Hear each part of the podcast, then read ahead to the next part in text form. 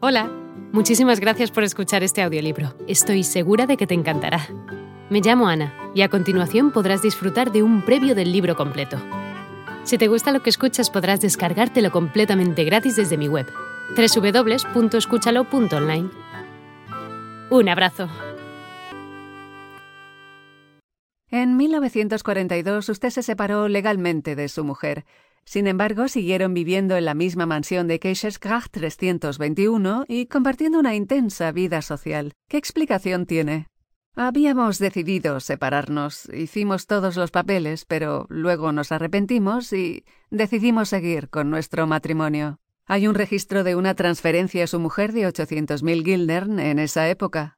Fue parte del arreglo económico del divorcio. También podría ser que quiso salvaguardar la mitad de su patrimonio mediante un divorcio. Si sus acciones ilegales eran descubiertas, perdería todo su patrimonio. De esta manera podría conservar el 50%. Es una especulación absurda, no tiene fundamento.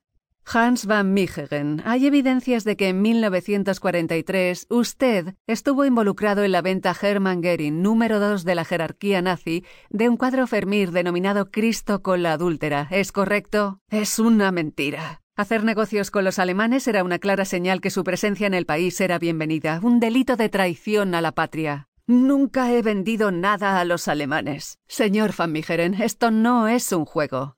Hermann Goering es la persona que mandó bombardear Rotterdam, destruyó la ciudad, mató a 80.000 personas.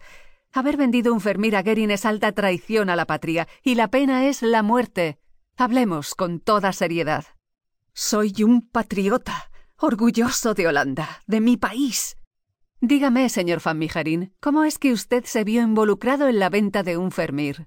Nunca estuve involucrado en esa venta. Tenemos en nuestro poder declaraciones de Middle que lo involucran directamente. Es una mentira de Middle para diluir sus responsabilidades.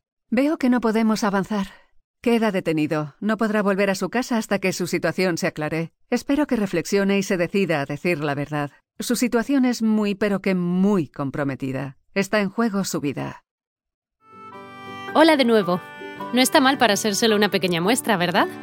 Si te ha llamado la atención, recuerda que encontrarás este audiolibro completo y gratis en www.escúchalo.online.